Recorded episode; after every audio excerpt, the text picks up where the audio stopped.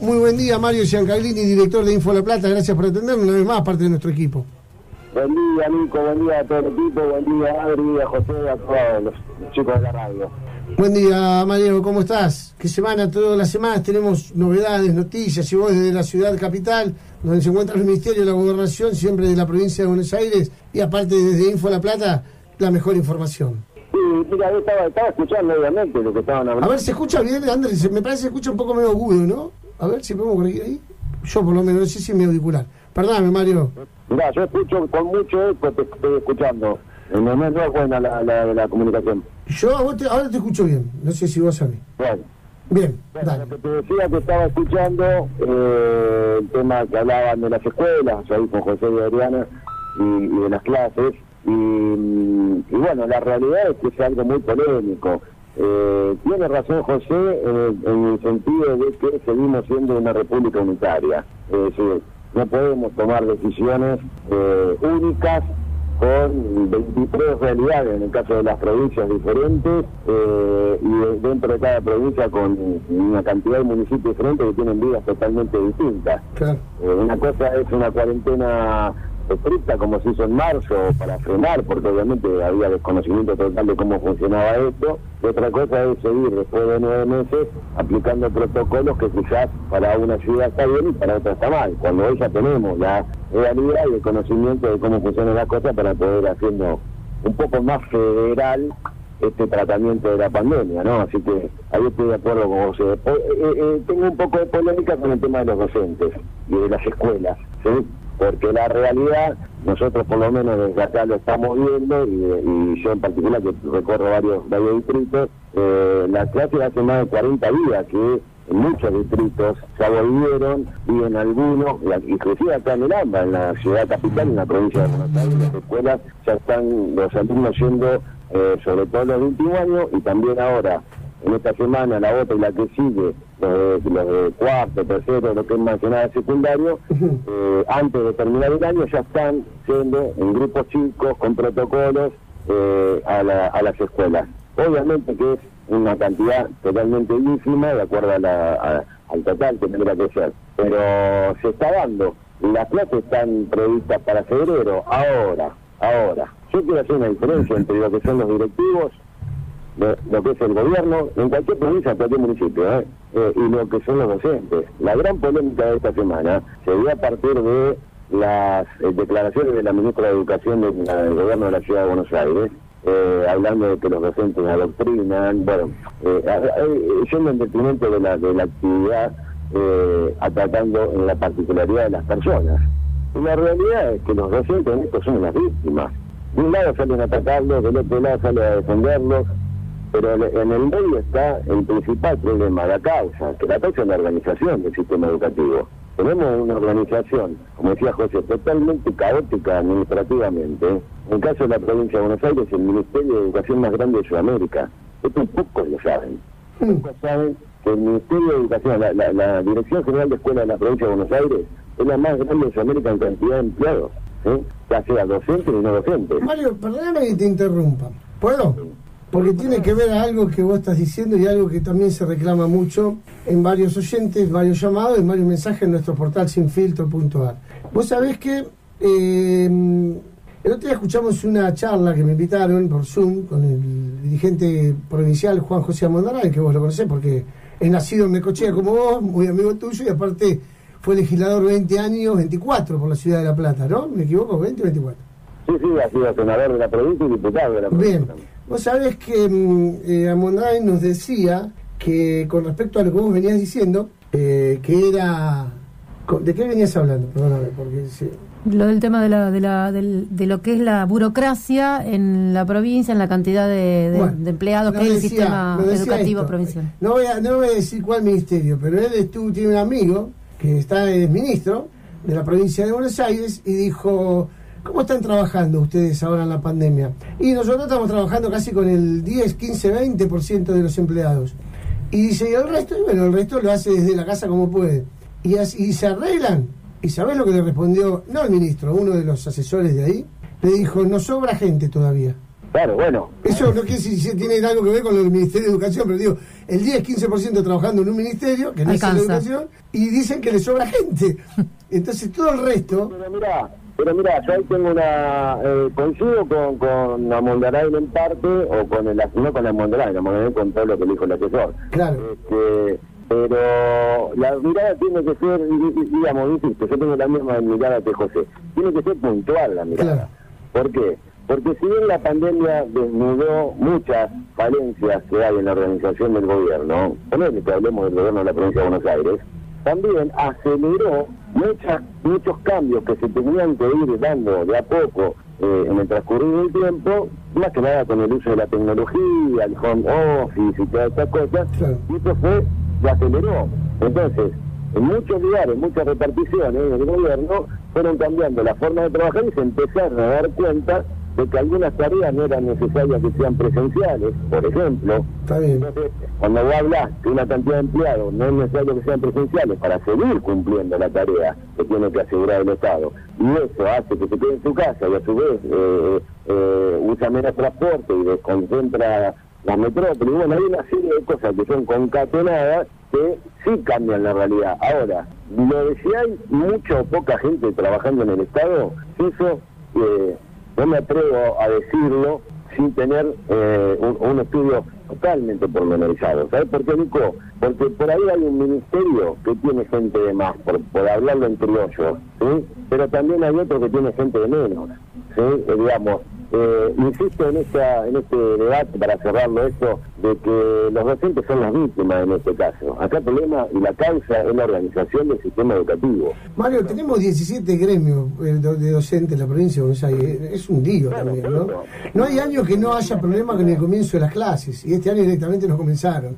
Pero por eso, a ver, pero los gremios son una parte más. Si yo te digo, Nico, que yo quisiera el doble de policías en la calle, estoy hablando de que quiero el doble de personas en ese ministerio. Entonces voy a decir, bueno, en el Ministerio de, Seguridad me falta gente. Entonces, cuando en otro ministerio se puede sobrar?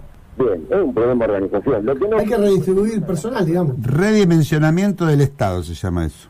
Exacto, exacto, José. Y sobre todo la descentralización, la ah, descentralización administrativa. Eh, eh, por esto, por esto de, lo que dice José, que somos un país todavía con un unicato de, gobierno, eh, no conocemos otras realidades. La verdad es que la provincia de Buenos Aires está lejos todavía de lograr una verdadera descentralización eh, gubernamental en los municipios. Hay otras provincias, por ahí más chicas, que han logrado eso, han logrado descentralizar, los municipios tienen más autonomía, eh, el gobierno provincial es más chico en cantidad de organización, no más chico en cantidad de gente, sino de organización. Acá nadie habla, no, no quiero volver a los 90 donde se hay que estar la gente. No, acá se puede cambiar la organización de la gente. Entonces, eh, insisto, vamos a, vamos a la polémica, pero vamos con la causa real, es la organización, que hay que cambiar la estructura. Eso es lo que nosotros le estamos pidiendo a los políticos, que se pongan el pantalón en largo y empiecen a hablar de la estructura, Muy bien. a hablar de la gente. Muy bien, de acuerdo totalmente, sí señor. del gobierno de la ciudad y, y, los ministros en toda la provincia y salieron a matarla y todo, y los dos seguían hablando de la gente, cuando la causa no es la gente, la causa es el sistema y hay que cambiar el sistema. Pero bueno, esto quería, quería aportar porque venía la charla de entrada, como arrancaron con esto, y que voy a dar mi opinión, ¿no? Este, la buena noticia, Nico, pasamos a otro, a otro, a otro enfoque. La buena noticia de la semana, la que siempre decimos, la que nadie dice, la que nadie habla, es que Pfizer, el laboratorio, ¿sí? le pidió a Estados Unidos ya completamente la solicitud para comercializar su vacuna contra el coronavirus. ¿sí? ¿Esto qué quiere decir? Eh, el 10 de diciembre se va a, estudiar este, la FDA, que es la la, que da las autorizaciones farmacéuticas en Estados Unidos, este, va a estudiar el pedido de Pfizer para dar el ok para que se empiece a comercializar. Si esto eh, a partir del 10 de diciembre eh, va bien, digamos, se autorizan, ya hay después una segunda etapa dentro de la propia FDA que eh, son los científicos quienes autorizan ya la comercialización. Que eso sería 10, 15 días Así que estamos hablando que por ahí para el 15, para el 20, quizás para la Navidad, eh, la, la, autoridad de Estados Unidos eh, le dé el ok a Pfizer para empezar a comercializar la vacuna. Directamente estamos hablando del mes de diciembre, estamos hablando de fin de año, donde ya podría empezar a, a comercializarse que si bien están esperando la autorización en los Estados Unidos, sabemos que la comercialización no es solamente para Estados Unidos. Digamos, la, la, todo el estudio que hizo Pfizer, que lo hizo con 44 mil voluntarios, se hizo en varios países. ¿eh? Este, y bueno, como sí ya saben todos, esta vacuna dio un 95% de efectividad en quienes, en quienes la estuvieron eh, probando. Entonces, eh, esto es una buena noticia, creo, para todo el mundo, no para Argentina nada más, eh, que también nos tiene que hacer eh, bajar un poco la ansiedad ¿sí? de cómo tratar el coronavirus actualmente. Y, y, más que nada nosotros, más que nada en Argentina que entramos en el verano, vos lo decías hoy, Mar del Plata tiene un día hermoso, eh, seguramente hoy a la tarde la, la, costa va a estar a pleno eh, y muchísima más gente va a, se va a cuidar, va a cumplir los protocolos y sabemos muy bien que otra gente no. Este, sí. Esto pasó, y sí, lo, lo, lo, decimos siempre, lo venimos diciendo, eh, en Europa el verano relajó los controles, relajó los protocolos, eh, en, el primer mes que nosotros estamos entrando ahora, eh, una fiesta, eh, y, y, sabemos lo que está pasando en Europa ahora, ¿no? Por haber relajado eso, eh, sabemos lo que está pasando. No estamos hablando ni de confinamiento, ni de cuarentena, ni de nada, vos mismo lo dijiste, están ya abriendo casi todo, hasta los propios boliches. Uh -huh. Estamos hablando nuevamente de la responsabilidad individual este, en este caso, en el caso de que estamos a 30 días vista de por ejemplo, la primera comercialización de una vacuna. Es decir, seguimos con los famosos dos meses de ventaja con respecto a lo que pasa en Europa. Este, en Europa ya, ya directamente ya no saben qué hacer, Nico. Están esperando sí o sí la vacuna países como como Suecia, el famoso eh, Suecia que ha sido el país de la polémica, ¿no? Yo leía hoy a la mañana en los cables de noticias que nos llegaban a los portales, Mario, vos habrás visto también, terrible los datos de ayer de Suecia, Europa, Italia, España y bueno, Reino Unido, Norteamérica bueno, contundente. Suecia, que era el país que... Eh, Italia superó el pico máximo que había superado en su pico anterior. Eh, bueno, mira, escucha, Suecia tiene 10 millones de habitantes. Sí. Y ya tiene 200.000 casos y tiene 6.000 muertos. ¿Y cuántos casos está teniendo por día? ¿Eh? ¿Cuántos casos está teniendo por día? No, no, por día no sé, pero el, el tema cuál es que ayer, ayer en particular, sí. los gobiernos de Noruega, de Dinamarca y de Finlandia sí. se comunicaron con el gobierno sueco para decirle que por favor entren en confinamiento en cuarentena, porque desde Suecia le están llevando a ellos que están en confinamiento. A ver, Suecia fue el país abanderado de la responsabilidad individual. ¿sí?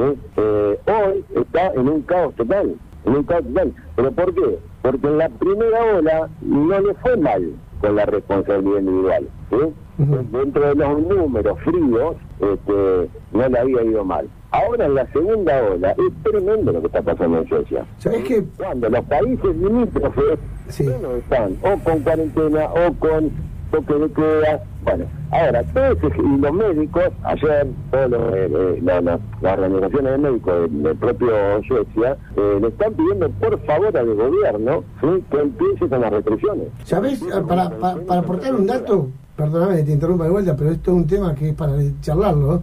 Para aportar un dato, yo no tengo el dato de Suecia, pero en Alemania, que viven 10 millones de habitantes, un poquito más, 10, 10 millones y medio, ponele, no llegan a 11, eh, ayer reportaron 12.000 casos de COVID. Nosotros, que tenemos 45 millones de habitantes, reportamos 10.000. Así que ahí vos imaginate cuatro veces más que Argentina de casos en Alemania, un país que supuestamente es del primer mundo, de los más desarrollados. Pero por eso, por eso, lo que estoy diciendo yo es, sí. con esa famosa ventaja. ¿viste? Esperemos no llegar nosotros vacuna de por medio a la segunda hora. ¿sí? Ahora, una de las, de las de las cosas que estaban diciendo los médicos suecos ayer es que ellos sabiendo que venía la segunda ola no se prepararon para la segunda ola y esto es claro y ahí vuelvo al principio para cerrar el tema este y el tema de, de educación de lo que decía José si sabemos cómo funciona esto, tenemos la ventaja de diciembre, de enero, para preparar el sistema educativo. ¿Por qué? Porque si Dios no quiera, pero si la vacuna se alarga el, tratamiento, debemos tener ya en febrero preparadas las escuelas para, por lo menos, no sé si el 100% de los alumnos, pero por lo menos tener un sistema mixto, a quien que pueda, que pueda ir, a quien no pueda, no pierda el año. Así que eh, esperemos que las autoridades tengan a, a, a la pura circunstancia y vayan trabajando en ese sentido, tomando el ejemplo que tenemos esa ventaja, ¿no? Pero bueno, dejemos un poco este tema. Eh, hay un tema que cruza Mar del Plata directamente por ser este, parte geográfica de, lo que pasó esta semana. Nadie habla, fue muy chiquito, pero la verdad es que la eh, Cámara Federal de Comodoro Rivadavia ordenó investigar la responsabilidad de Macri, de Aguad y de Sur en el hundimiento del Lara San Juan. Eh, esto en un titulito y después nadie le dio bolilla y esto es algo extremadamente importante desde el punto de vista de la institucionalidad del país, porque no están ordenando investigar la responsabilidad de un, no sé, de un funcionario de menor rango. Estamos hablando del ex presidente, del ex ministro de Defensa y del comandante de la Armada. Entonces, eh, vamos a seguir este tema, eh, cruza transversalmente a la familia de los 44 tripulantes eh, y sabemos, bueno, Mar del Plata sabemos que, que se epicentro de esto por, por una vez ahí y bueno, eh, no quería dejarme pasar al tema porque en el fallo del tribunal también se confirmaron la mayoría de los procesamientos dispuestos en la primera instancia. esto no es algo que recién comienza, esto es algo que va y que va a dar mucho que hablar en el, en el futuro. ¿sí? Eh, era algo que no, no podíamos dejar pasar, ¿viste? Son esas noticias que duelen, que duelen, que nadie la quiere decir porque duelen, porque no venden, pero hay que decirla, ¿viste? En, la, en las que venden tenemos la buena noticia de que eh, 30.000, más o menos, 30.700 eh, trabajadores de la cultura van a recibir una ayuda económica, ¿sí? previsto con tres pagos, eh, por, eh, bueno, para, para, por, porque seguramente tuvieron su actividad, sabemos que la cultura, en el caso de Mar del Plata lo sabe muy bien, eh, y el espectáculo es una de las actividades más atacadas por la pandemia. Bueno, el Ministerio de Cultura de la Nación anunció que después de la inscripción que hubo, 30.000 trabajadores del sector van a recibir el primero de los tres pagos previstos que buscan fortalecer en la industria cultural, ¿sí?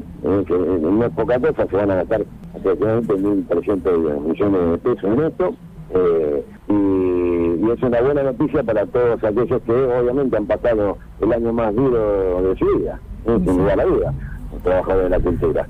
Así que eh, esa también es una buena noticia.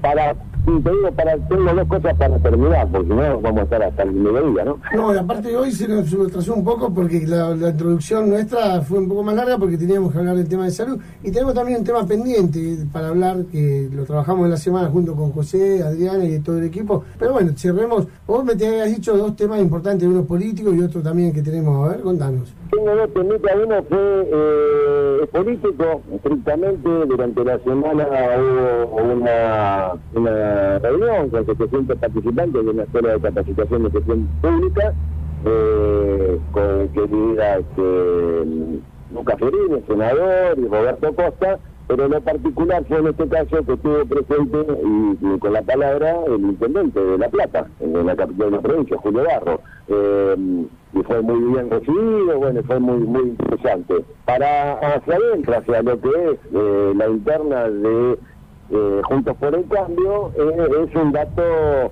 importante porque Julio Garro integra el grupo de Rego, el grupo con, con Jorge Macri, con Valenzuela, y, bueno, sabemos muy bien que Costa y Fiorini están caminando a la provincia de Buenos Aires con, con Unidos, este, así que lo que se avisoraba como una división importante, esta semana no fue tan así, tuvo un encuentro, eh, en la misma semana vinieron más de 40 intendentes a la capital de la provincia de Juntos por el Cambio, en una reunión que, logró hacer también Julio Garro. Eh, digamos, ¿qué demuestra todo esto? Demuestra que la oposición al gobierno eh, no está tan dividida como parece y lo que están haciendo es construyendo oposiciones nada más. obviamente, más que nada, pensar en las elecciones del año que viene, eh, pero está cada día más claro que hay un grupo que, que, son los que tienen responsabilidad del gobierno y hay otro grupo que son los que trabajan con, este, las cámaras legislativas y esas son las dos líneas que van a estar este, seguramente construyendo la propuesta de Juntos por el Cambio para el año que viene. Eh, así que esta reunión de, Costa con Fiorini y de Julio Garro con el resto de los grupos y los otros intendentes, eh, más que una alegría para Juntos para el Cambio, lo que hizo fue prender las alarmas para el frente de todo en la provincia de Buenos Aires. Eh, más que la opinión de los propios integrantes Juntos por el Cambio, que estaban contentos que se había dado, se dio a algunos ministros del gobierno de Kicillof este, y algunos intendentes de Gran Buenos Aires más que preocupados porque daban daban este, a, ese sector un poco dormido y bueno, se demostró todo lo contrario. Así que las alertas eh, sonaron y la actividad política empezó también a armarse y a, poner al frente de todos eh, en una actitud un poco más activa. Literalmente, y hablando en criollo, diciendo, muchachos, acá en el Junta por el Cambio no están tan divididos como creemos, eh, empecemos a unirnos nosotros, porque obviamente todos saben que la actividad gubernamental eh, siempre genera divisiones. Eh, siempre es mucho más difícil mantenerse eh, cuando, cuando hay gestión de gobierno, porque hay muchas miradas diferentes. Entonces, esta, esta, este trabajo de unidos en toda la provincia de Buenos Aires, el grupo de Rego, lo único que hizo fue prender las alarmas al frente de todo, paradójicamente. Así que bueno, y para terminar, eh, algo que va a pasar la semana que viene, Nico, y que es, eh, hablando de, grandes temas, de divisiones, de ideología, de, doctrinas, de religiones, la semana que viene la Iglesia Argentina oficialmente eh, convocó a manifestarse en contra del proyecto del aborto.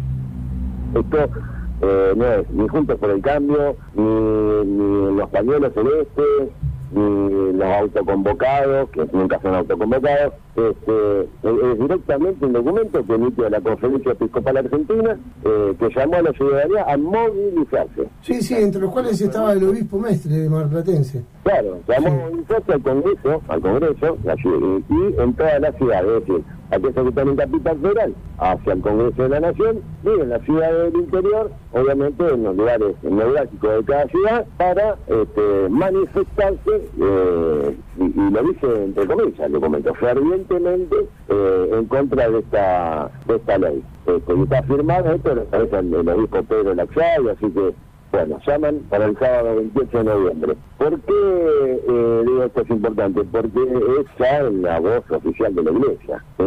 Para quienes hablan siempre que por ahí algún cura se, esconde o algún obispo se esconde, bueno, acá no se esconde nadie. Acá está clara la, la, posición, también está clara la posición de, este, de los pañuelos verdes. Es un debate que se viene, hay legisladores que están diciendo por ahí que habían votado de una manera y van a votar de otra creo que la semana va a estar este, eh, directamente relacionada en la noticia día a día con el tratamiento de, esta ley.